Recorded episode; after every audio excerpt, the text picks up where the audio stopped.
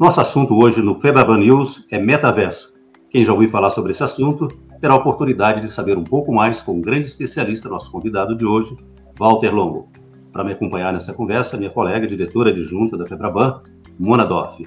Bom, e nesses tempos, é, como estamos vivendo de avanço tecnológico, a Mona está em São Paulo, eu estou em Brasília, e o Walter Longo está no Colorado, e vamos começar essa conversa. Walter, muito obrigado a você. Mona, muito obrigado. Eu que agradeço, viu, o convite, a oportunidade de estar com grandes amigos como você, João, Mona, para a gente falar sobre esse assunto que aparentemente está ficando cada vez maior, né? É um assunto que começou devagarzinho, de repente explodiu, né? E hoje é um assunto que realmente merece a atenção de todos. Muito bom te receber. Tudo bem, João? Tudo bem, Walter? Realmente as pessoas estão falando muito, mas elas não entendem ainda do que se trata, como é que é esse ambiente virtual, e a gente conta com esse grande especialista que é o Walter, eu vou fazer questão de apresentar, porque ele tem uma longa trajetória aí por internet. Né? A gente quer saber nessa conversa, Walter, quais são os benefícios e os riscos dessa novidade, os negócios que vão aparecer por aí, as frentes de negócios, né? vai ser um lugar seguro para a gente entrar. Enfim, o que, que representa essa inovação em termos de experiência online, também de experiência de comportamento, né? porque afeta a sociedade. Então, como eu disse, o Walter, ele é um visionário realmente dessa inovação tecnológica no país, acompanha há muito tempo, eu lembro de conversas com ele sobre Twitter, sobre Facebook, ele é um pioneiro nessa área, a gente fez questão de ouvir os seus insights a respeito, Walter. O Walter é publicitário de formação, administrador de empresas, com MBA na Universidade da Califórnia, empreendedor digital, palestrante internacional e sócio-diretor da Unimark Comunicação tem cargos de lideranças em várias empresas e foi presidente do Grupo Abril e mentor de estratégia e inovação do Grupo Newcom, holding de comunicação do Grupo WPP, que reúne grandes agências. Walter, a gente gostaria de começar perguntando para você o que, que é o metaverso, de que é. você faça isso tão leigo, quem nunca ouviu falar. Tá bom. Então, primeiro vamos começar de maneira didática e depois a gente aprofunda em termos mais é, conceituais ou filosóficos. Né? O metaverso foi um termo cunhado por um escritor chamado Neil Stephenson em 1992, portanto não é um termo novo, ele pegou agora, mas ele já é um termo antigo, numa obra que ele escreveu chamada Snow Crash. E a grande significância dessa obra é que os entregadores de pizza daquele livro, daquela obra, se transformavam de repente em príncipes guerreiros no metaverso, nesse ambiente paralelo, nesse ambiente digital.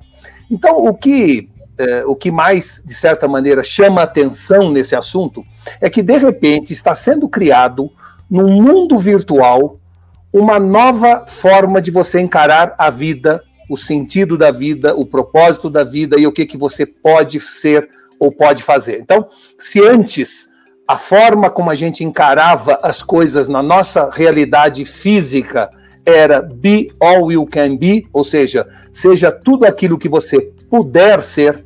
Né? Na, no metaverso, o que o livro mostrava e que, de certa maneira, agora o metaverso propõe, é que você vai fazer agora essa seguinte visão: be all you want to be. Seja tudo aquilo que você quiser ser. Portanto, é no fundo uma promessa de perda de limites, aonde qualquer pessoa pode ser o que quiser. E claro que dentro desta visão, isso é muito atraente para as pessoas. De certa maneira, o conceito metaverso significa replicar sua vida, seus interesses, rotinas e relações no universo digital. Ou seja, no metaverso você vai construir sua casa, vai passear no shopping, vai frequentar bares, vai sair com amigos para ir ao show, vai fazer compras, vai ter uma vida exatamente como a gente tem a nossa vida no mundo físico.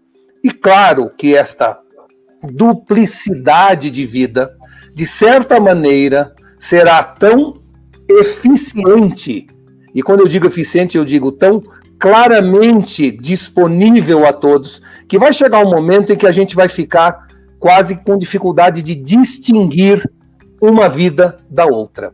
Ou seja, eu vou convidar o João para ir a um show no metaverso, assistir a um grande show dentro do Fortnite. Eu e o João vamos até lá no nosso avatar para assistir aquele show.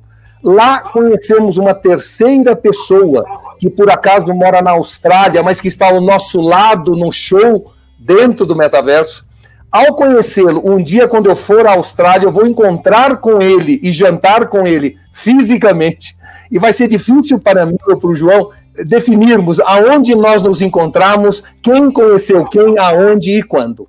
Essa indistinguibilidade que vai, de certa maneira, trazer o metaverso e o sucesso do metaverso. Porque enquanto pensarmos em vida dupla, claro que as pessoas terão enormes dificuldades de se perceber no metaverso. Na hora em que o metaverso casar conosco, na hora em que eu entrar no shopping Iguatemi em São Paulo e comprar uma roupa para o meu avatar, ou ao contrário, quando eu estiver num shopping no metaverso, entrar numa loja, comprar uma roupa para o meu avatar, aí entro na loja ao lado da Nike, vejo um tênis bacana e mando no metaverso entregar esse tênis na minha casa no mundo físico. É esta indistinguibilidade que eu acho que será a grande marca, a tônica do rápido crescimento do metaverso entre nós. Olha, Walter, até chamou a atenção a frase que você disse, olha, você essa expressão que você usou, você pode ser o que você quiser. Uhum. Se a uhum. gente imaginar isso no mundo real, no mundo físico, não virtual, em sociedades com tantas carências e com tantos desejos, você pode ser o que você quiser. Uhum. Parece uma coisa, digamos, absurda. Claro. Portanto, a tua explicação também é clara sobre esse aspecto, é que você está dizendo que o avatar vai cumprir esse papel de multiplicar aquilo que mesmo você é, se, né? se é que eu estou, não estou dizendo aqui uma besteira. Uhum. Então, eu queria que você desse um pouco mais de clareza, porque é tudo muito diferente isso.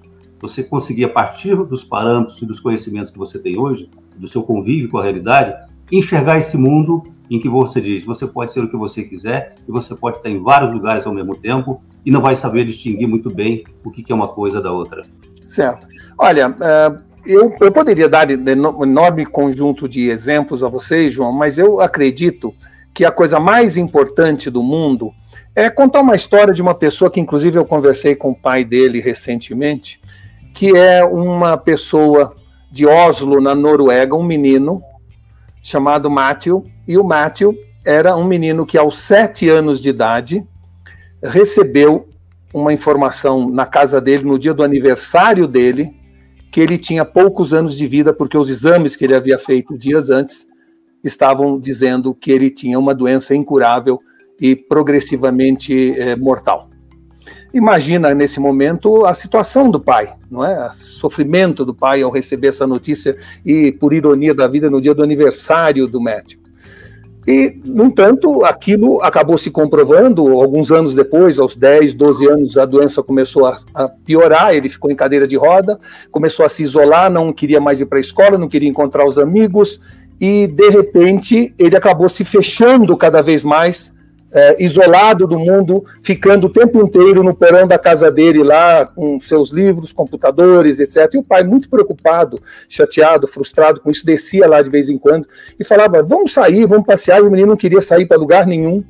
E então esse esse pai, claro, cada vez mais desesperado, vendo que a doença progredia cada vez mais, levantava às vezes durante a noite e via que a luz do porão estava acesa, ou seja, o menino estava dormindo pouco ou mal dormido. E em função de estar assim, o pai falava: nossa, a doença vai piorar por ser uma doença autoimune, isso vai fazer com que a, a progressão da doença amplie ainda mais. Mas enfim, por mais que ele insistisse no menino desligar, quando ele levantava de novo, a luz estava acesa e o menino no computador. Bom, o resultado foi que esse menino, aos 21 anos, acabou falecendo. Então, foi um pouco além, a previsão era 15 anos, ele morreu com 21. E o pai, então, um dia, depois uh, que houve o falecimento, desceu no porão, viu que o computador estava ligado e nesse computador tinha um blog que este menino escrevia. Ele então foi ao blog e escreveu nesse blog: Olha, eu sinto informar aos amigos do Matthew que acompanham este blog, que ele faleceu e etc. E contou essa história, uh, no, no uh, contou a história do falecimento do filho dele no blog. No dia do enterro, alguns dias depois, milhares de pessoas surgiram no enterro vindos de toda a Europa. Velas eram acesas em todo o continente europeu pela morte do Matthew, que era, na verdade, um menino absolutamente limitado na sua capacidade física, no plano físico, mas no digital ele era um herói da indústria de games. Ele era um grande uh, herói para milhares de fãs por ser um dos maiores jogadores de games que havia naquela oportunidade. Ele tinha inclusive uma namorada no mundo digital, que namorou com ele durante anos, sem ter estado com ele fisicamente, e que compareceu ao enterro dele no plano físico quando aconteceu o desenlace. Então, essa história mostra um pouco, eu quero usar esse exemplo para dizer o seguinte: vejam a capacidade que este menino teve de ter uma vida plena, uma vida de herói, uma vida de amigos, uma vida de namoro, porque o mundo digital proporcionou a ele essa oportunidade. E veja o sentimento do pai que dizia: Eu que queria que meu filho largasse o computador, que saísse um pouco. Na verdade, eu estava privando ele de ser esse herói, essa pessoa livre, que voava, que morava em Azenroth, que era um mundo encantado, que era um super-herói admirado por muitos, e uma pessoa que ficou, é, vamos dizer assim, guardado na história do mundo dos games. Por quê? Porque ao ter uma limitação física no nosso plano, transcendeu no plano digital. Essa história deve ser entendida como uma fábula do metaverso, como a capacidade que o metaverso terá de dar possibilidade a uma pessoa numa cadeira de rodas de voar, a uma pessoa que está acamado de poder ser livre, voar, conhecer outros lugares, de você, sem sair do seu plano físico, passear pelas ruas de Paris ou visitar as cachoeiras de Lauterbrunnen na, na Suíça. É esta possibilidade que a gente fala que o metaverso poderá trazer se fizermos tudo direitinho. Mora. Ou seja, uma coisa que é muito clara é, é, que o alcance em termos de entretenimento, de evasão, de viagem, de viagem online, virtual, é imenso. E, e é como se a gente estivesse dentro de um jogo. E eu fiquei pensando, eu sei que tem várias, vários desenvolvedores de tecnologia saindo, correndo nessa. A, a, o metaverso é uma corrida, como uma maratona da internet. Quem é que vai chegar na frente, quem é que vai desenvolver o que e tal. Mas aparentemente os games estão na frente, porque eles já fazem isso, né? Eles já te proporcionam esse ambiente de brincadeira, que você pode ser um personagem e não você mesma, é um avatar. Mona, esse insight seu é poderoso e relevante. Ou seja, muita gente, ao ver o Zuckerberg e a, e a empresa dele, que passou a se chamar Meta, tomando essa atitude, muita gente achou que ele estava sendo pioneiro. Na verdade, o Facebook está atrasado. É? Quem está na frente é exatamente a indústria de games, que há anos já vem fazendo isso, já vem dando a possibilidade de pessoas se transformarem em, no que quiserem ser e mais do que isso, a tecnologia utilizada hoje nos games já permite que você compre e venda coisas né, onde eu posso comprar skins, comprar roupa para o meu boneco, comprar armas para que ele tenha mais poderes bélicos. Eu, eu, já tenho essa, essa visão. Outra coisa importante é que o metaverso, assim como nos games, você vai poder ver você assistindo a um, a um show ou a um jogo, mas vai também mudando o, a lente poder se ver como os seus olhos se transformam nos olhos do avatar. Então você vai ter simultaneamente a possibilidade de se ver e se transformar nesse avatar. Então, quando você estiver num, num show, você vai fazer uma como se fosse duas câmeras de TV, vamos dizer assim. Você vai poder ver você dançando ali na frente enquanto o show acontece e de repente mudando a lente vai poder se transformar no olho do avatar assistindo aquele show, olhando ao lado e vendo os amigos e as pessoas dançando com ele. Isto os games já fazem naturalmente.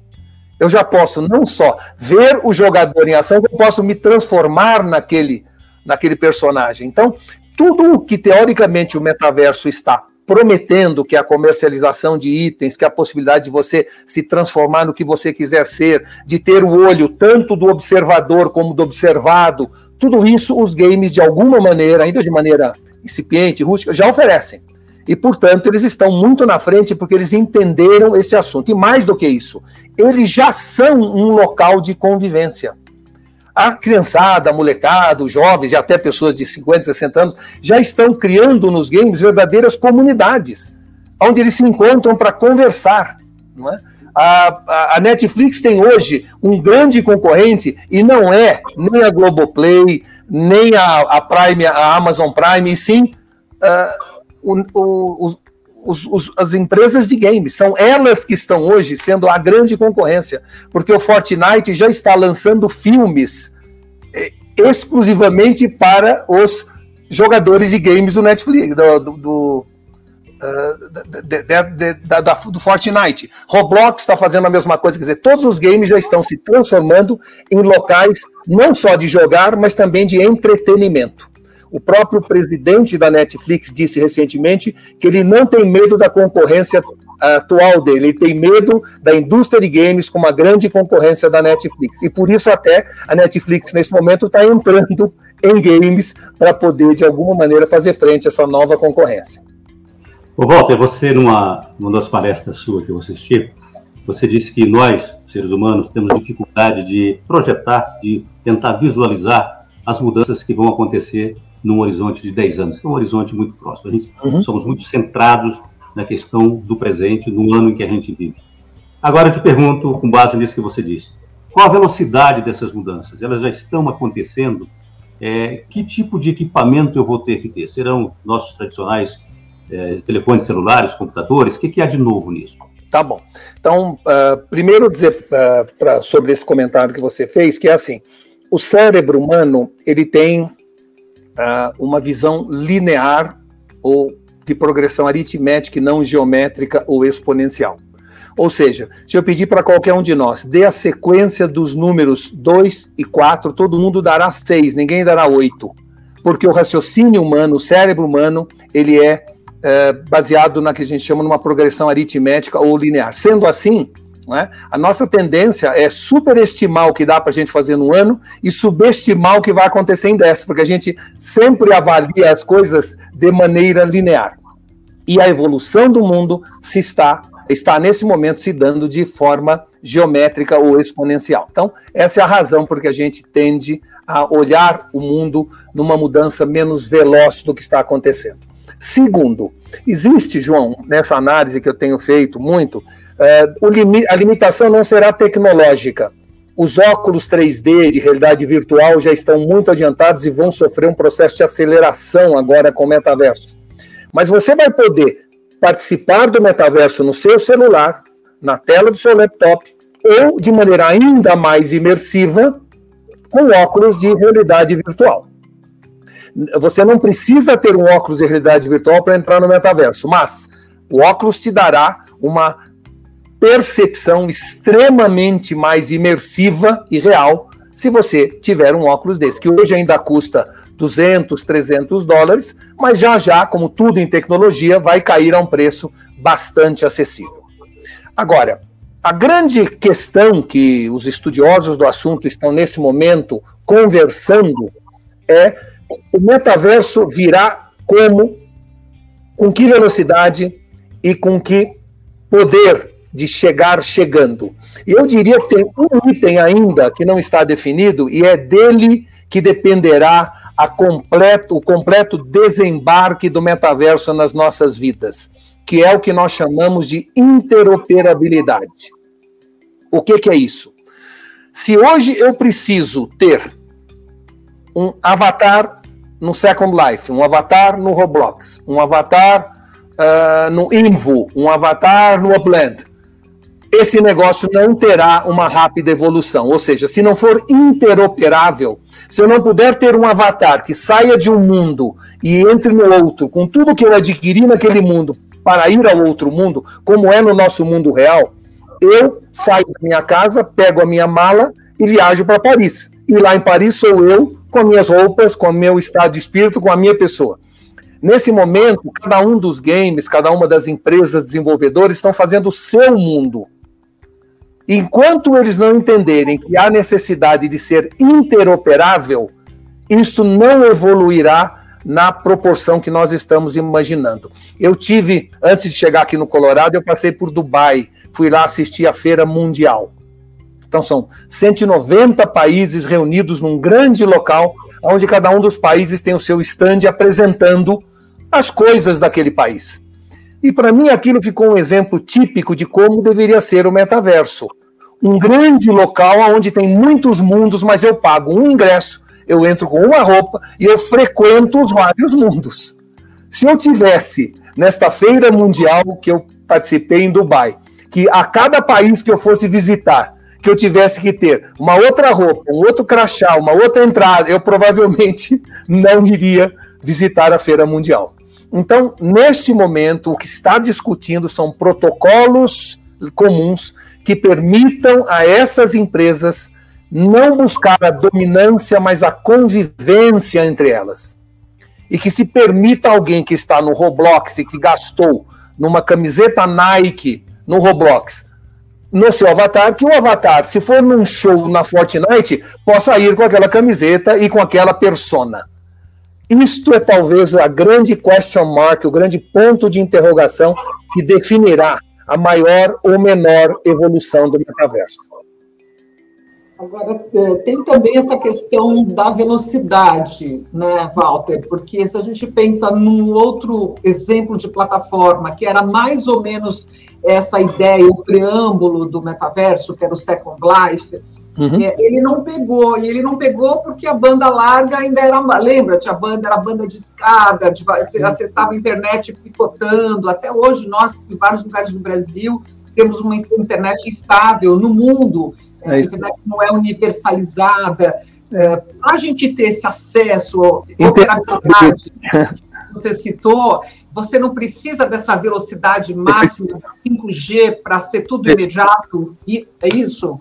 Precisa, não, vamos dizer assim, o 5G vai ser fundamental para que milhões possam entrar ao mesmo tempo sem que o sistema entre em colapso. Claro, porque é, se houver um delay na forma como você faz a coisa, se tiver um delay na hora que eu for dar a mão, demorar para levantar a mão para cumprimentar o outro avatar, é? se houver esse delay, claramente não será alguma coisa agradável. Então, o 5G é fundamental para o desenvolvimento do metaverso, mas ele já está chegando. Mas eu acho que o problema do Second Life foi além deste. Uh, os avatares eram extremamente toscos, eu não me via no avatar, os, os avatares atuais estão sendo muito parecidos conosco, a ponto de você olhar a Mona que eu conheço, estou falando com ela agora aqui, e a Mona do metaverso será a mesma Mona, ou seja, muito semelhante, vai ser os meta-humans que a gente chama. Então, é claro que eu me identifico muito mais em que eu estou no lugar, quando eu me vejo naquele lugar, e não quando eu vejo um bonequinho que por acaso eu defini que seria eu, né, que era o que acontecia no Second Life. A segunda coisa é que nós não tínhamos o costume de socializar na internet que tivemos com as redes sociais. As redes sociais foram o grande treinamento para o metaverso. treinamento onde eu procuro ser o que eu não sou, que eu procuro me mostrar algo além do que eu sou na realidade. Esta, este, vamos chamar, fingimento que a sociedade já adotou como parte integral da vida é fundamental para que o metaverso entre num compasso acelerado.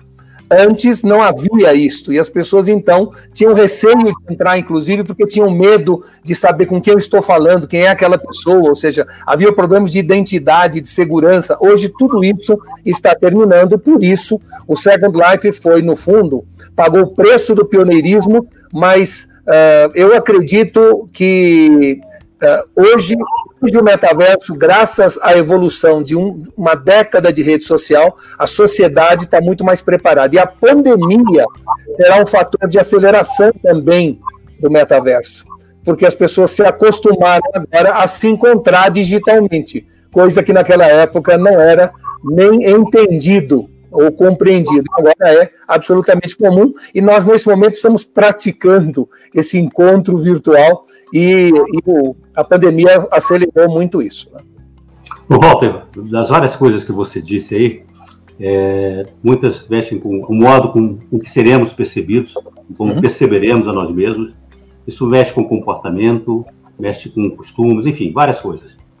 É, eu perguntaria a você o seguinte: quais as implicações você veria do ponto de vista da política, que é, digamos, a ação humana, é, de como ela se organiza, as implicações para o mundo político, as implicações para o mundo econômico? O que, que isso vai alterar? Olha, primeiro, difícil dizer o que vai alterar, mas uh, uma coisa certa, gente, vai alterar. A gente não sabe como, nem ainda quando, mas vai alterar. Porque uh, Veja, veja, de certa maneira, quem acreditaria que um presidente sem nenhum investimento em comunicação dos meios tradicionais seria eleito num país de 200 milhões de habitantes como o Brasil. Né? Ou seja, as redes sociais foram uma demonstração de que, de certa maneira, é possível sim você hoje se posicionar, se definir politicamente, ser uma mídia. E eu escrevi um livro recente que era o fim da Idade Média e o início da Idade Mídia, aonde eu de certa maneira descrevia isso que está acontecendo agora, onde cada um de nós eh, deixou de frequentar o que a média gostava, que era o filme de sábado à noite que a Globo definia, e todo mundo assistia o filme que a Globo decidia, para cada um agora assistir o filme que quer, a hora que der vontade. Eu me lembro que a gente tomava café quando chegava numa reunião, café do Bully. E agora, cada um toma o seu café na Nespresso. Cada um tem 120 tipos de café. Eu quero uh, você quer ligeiro, ela quer pingado, ou seja, cada um toma o seu café. Eu me lembro que eu chegava no hotel, por mais que fosse cinco estrelas, e de alguma maneira uh, eu dormia no travesseiro, estava na cama. Agora não, menu de travesseiro. Você vai, entra no hotel e escolhe o travesseiro, se você dorme de lado, de frente, de bruxo. Ou seja, o mundo partiu para uma individualização onde cada um de nós é ou pode ter multiplicidade infinita de escolha. Dentro desta visão, eu acho que isso é um, algo talvez a coisa mais importante da gente entender no metaverso, é que o metaverso não será o mundo de todos ou o mundo de qualquer um. O metaverso será o mundo de cada um. Ou seja, de aqui para frente, eu vou decidir aonde eu quero estar, o que eu vou fazer, o que eu quero assistir. As, as múltiplas opções estarão disponíveis para quem quiser nesse mundo de infinitas possibilidades. Isto muda tudo na forma de gestão pública, na relação com, com cidadãos, muda tudo. É, de certa maneira, já está mudando na idade mídia que eu falei, em vez da idade média. Até pouco tempo atrás, o gestor baseava a sua relação com os cidadãos baseado apenas em multa e, e proibições. Então, assim, não, caminhão não pode passar na marginal entre 7 da manhã e 9 da noite, senão toma multa. Carro está no rodízio, você sair fora do seu dia de rodízio, você toma multa. O que que isso está mudando antes até do metaverso? O metaverso apenas vai agudizar isto. O gestor público vai ter de entender que multa e punição não mais funcionará na relação com seu, com, com seu público, com seus cidadãos, e sim uh, incentivo e recompensa. Então, provavelmente, muito em breve, a gestão pública será baseada em é, recompensa e premiação. Ou seja, eu não serei mais proibido de frequentar a marginal Tietê em determinados dias e horários, mas eu terei um desconto de PTU se morar a menos de 3, de 3 quilômetros da onde eu trabalho, ou se eu fizer home office três vezes por semana. Por? Porque esse dado hoje é conhecido graças à evolução da tecnologia. Os caminhões não serão proibidos de passar na marginal, mas terão isenção de pedágio se entrarem na cidade após a meia-noite. A gestão pública, como diz o Niall Ferguson, não será mais baseada na torre e sim na praça. Ele tem um livro que ele escreve chamado A Praça e a Torre, onde ele diz o seguinte: até hoje, né, a luz da torre iluminava a praça. A luz da torre entendida a autoridade, o governo, a praça entendida como povo. Daqui para frente haverá uma inversão. É o brilho da praça que vai iluminar a torre. É a individualização, é é, é, é o poder de cada um de nós, desta praça, que vai dar as normas do que deve ser o poder, o governo, a autoridade. Esta é a grande mudança que vai ocorrer e o metaverso, de certa maneira, será um treinamento profundo para essa grande alteração social. Na hora em que você vê que antigamente havia uma moeda e o governo era dono desta moeda, e agora as criptomoedas explodiram em 10 mil opções de moedas individualizadas. O blockchain tirou a necessidade de haver cartórios, onde agora não, não existe mais autoridade central, mas autoridade que cada um tem do respeito às regras e às leis. Então, nós estamos no meio de uma grande revolução, onde o metaverso é talvez apenas um símbolo e, ao mesmo tempo, um uh, enabler, um incentivador desses processos de mudança social, dando autoridade cada, cada vez mais aos indivíduos, e assim como no metaverso, o país, o nosso país, ou os Estados Unidos, ou a Europa, não será mais o país de todos ou o país de qualquer um, e sim o país de cada um. Cada um respeitado na sua individualidade, cada um ilimitado nas suas ambições. Eu acredito que o metaverso é um símbolo disso que está chegando na nova sociedade. A gente pode pensar a partir do que você falou, que é uma evolução da internet, né? Desse ambiente virtual, com muito mais possibilidades. E aí eu fico me perguntando como é que as empresas estão se preparando. Nessa palestra citada pelo João, você mostra ali que tem lançamento de roupas já na internet, tem shows no Fortnite, tem, mas, enfim, como é que elas, elas já estão lançando isso? Como, como, é que isso é possível? Conta para a gente, é, porque hoje em dia a gente, eu costumo dizer que a internet ela é um mar, ela é um oceano, né? Será que toda marca vai ter que dizer Ei, eu tô aqui, eu também tô aqui no metaverso, tá?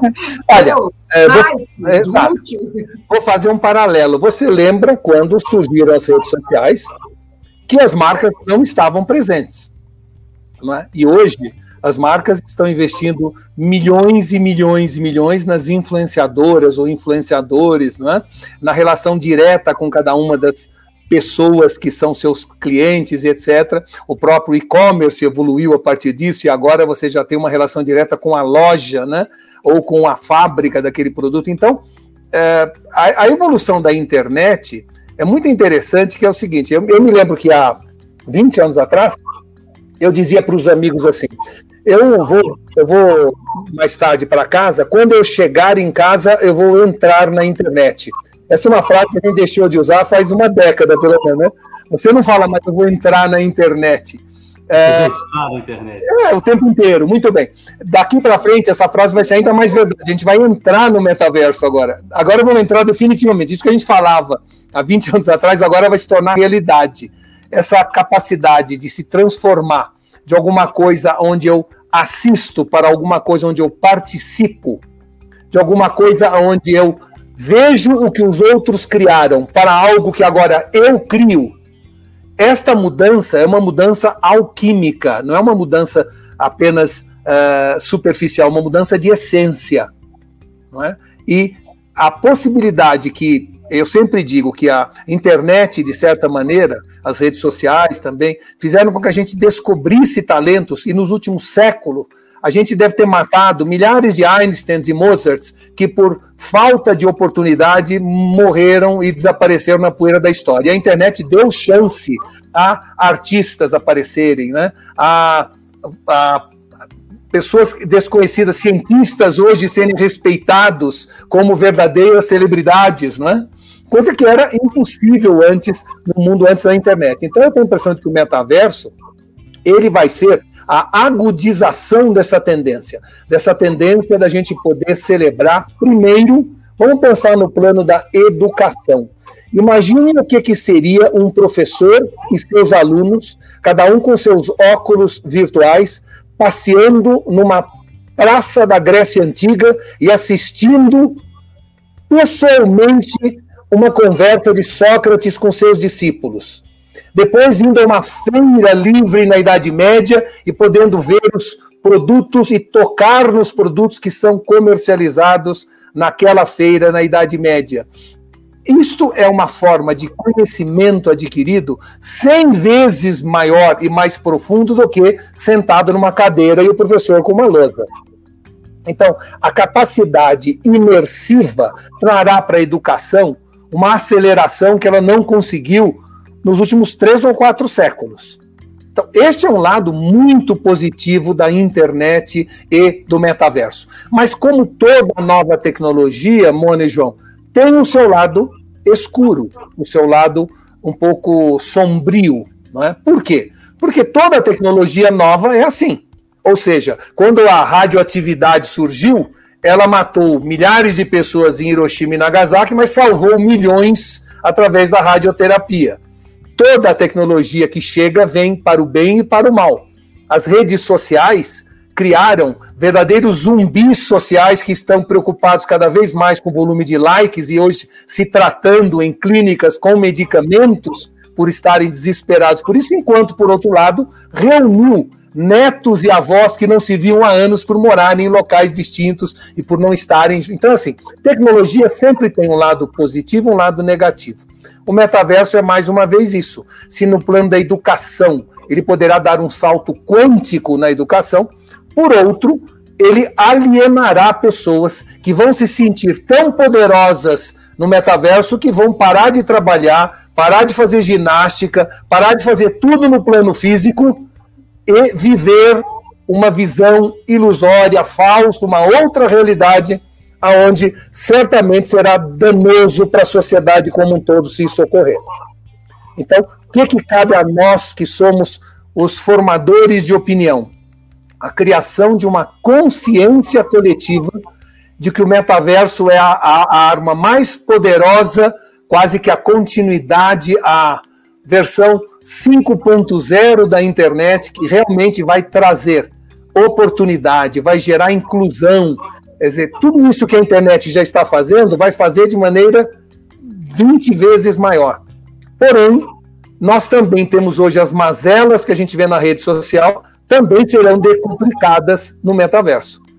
E cabe a nós tomarmos cuidado para que o melhor prevaleça em cima do pior. Ô, Walter, depois de ouvir essas reflexões suas, eu vou para uma questão mais prosaica desse, uhum. sobre esse aspecto. Você disse a certa altura, bom, você pode ser o que você quiser, mas também você disse a certa altura que você pode estar onde você quiser. Uhum. Isso você acha que vai ter implicações na indústria do turismo, por exemplo? Já claro. que eu poderia estar num lugar com a tal realismo que de repente me dispensa de tomar um avião, fazer uma viagem, enfrentar hotel, essa coisa toda. Como é que você vê isso? Isso vai isso. funcionar assim? Isso, olha, esse é um impacto interessante. Então, eh, mas respondendo o que a Mona também ficou faltando eu responder a ela, as marcas, Mona, elas partiram de um princípio e sofreram um processo de evolução enquanto o metaverso se formava. E qual era essa evolução? Uh, de certa maneira, todas as empresas, há algum tempo atrás, tinham um objetivo quando definiam o que, que vão fazer, produzir, criar. E a discussão nos conselhos dessas empresas era: what business are we in? Qual é o nosso negócio? Então, às vezes, vinha alguém com uma ideia para a empresa, para lançar um produto, e falava assim, mas vamos tentar entender qual é nosso negócio. E se aquela ideia não fizer parte de qual é nosso negócio, não será produzida, não evoluirá. Mais para frente, as empresas entendendo que essa definição era limitante, passaram não mais a falar what business are we in, ou qual é o nosso negócio, passaram a falar what problems are we solving, que problemas nós estamos resolvendo. O que já era uma evolução enorme em relação ao what business are we in, qual é o nosso negócio. Mais recentemente, uma nova fase de evolução ocorreu, porque as empresas entenderam que elas não terão futuro se não tiverem propósito. Então, daqui para frente, todas as empresas de qualquer segmento, do bancário ao de confecções, eles não estão mais falando, pensando e agindo baseados no what business are we in, qual é o nosso negócio. Também não estão mais baseados em what problems are we solving, que problemas nós estamos resolvendo dos nossos clientes. O novo mantra das organizações na busca do propósito é what dreams are we fulfilling? Que sonhos nós estamos realizando dos nossos clientes?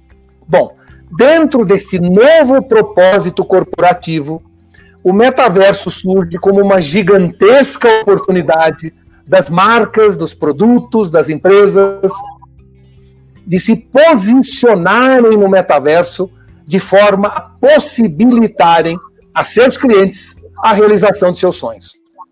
Então, o metaverso chega no momento onde as empresas, na sua evolução conceitual, estavam em busca de uma ferramenta que permitisse esse novo mantra de posicionamento, de propósito e de objetivo corporativo. Isso, então, a indústria de turismo. Como é que isso vai afetar a indústria de turismo, por exemplo? Eu é, poderei fazer a opção entre ficar em casa e fazer a minha viagem com o meu avatar isso. ou Como é que essas duas coisas vão ser? Essa, essa pergunta é muito interessante, porque eu uma, tive uma época, eu tive um cliente que era uma rede de academias de ginástica. E eu dizia a ele na época, isso tem muitos anos atrás, que ele deveria também vender esteiras, o equipamento de ginástica para a pessoa ter em casa. Ele Você tá louco, imagina, eu vou ter uma, um, uma, um, um cliente que vai ter uma esteira em casa, aí que ele não vai frequentar mais a minha academia. 15 anos se passaram, eu reencontrei com essa pessoa e falou assim: Walter, você não tem ideia como você estava certo, apesar de ser uma visão precursora. Por quê? Porque nós fizemos pesquisas e vimos que as pessoas que têm esteira em casa são as que mais mantêm a assinatura da academia. Porque a pessoa que não tem uma esteira em casa sai de forma muito rapidamente quando às vezes não pode frequentar a academia durante uma semana. E aí acaba desistindo da academia. Se por um lado eu posso visitar as cachoeiras e Lauterbrunner sem sair de casa de maneira imersiva no meu, no meu uh, óculos virtual, por outro lado, imagine o volume de milhões e milhões e milhões de pessoas que vão conhecer Lauterbrunnen de maneira virtual e ter a vontade de ir lá e conhecer de verdade aquela cachoeira. É? Então, claramente, nós não sabemos a resposta para essa pergunta.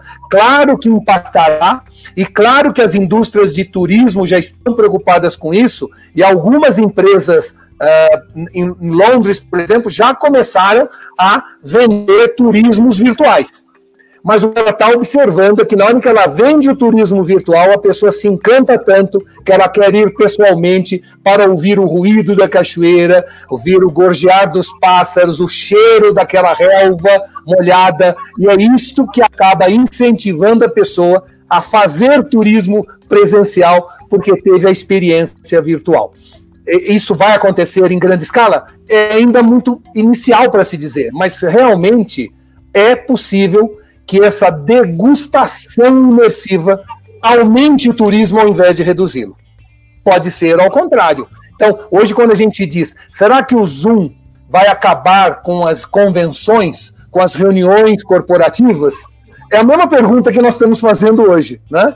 Tem gente que diz que sim, tem gente que diz que não, que ao contrário, nós provavelmente teremos como seres atávicos e sociais que somos a vontade de encontrar pessoalmente ainda mais quanto mais estivermos nos comunicando com as pessoas. Então, não tem uma resposta clara dizer sim ou não, branco ou preto. São 50 tons de cinza que ainda está muito cedo para a gente afirmar.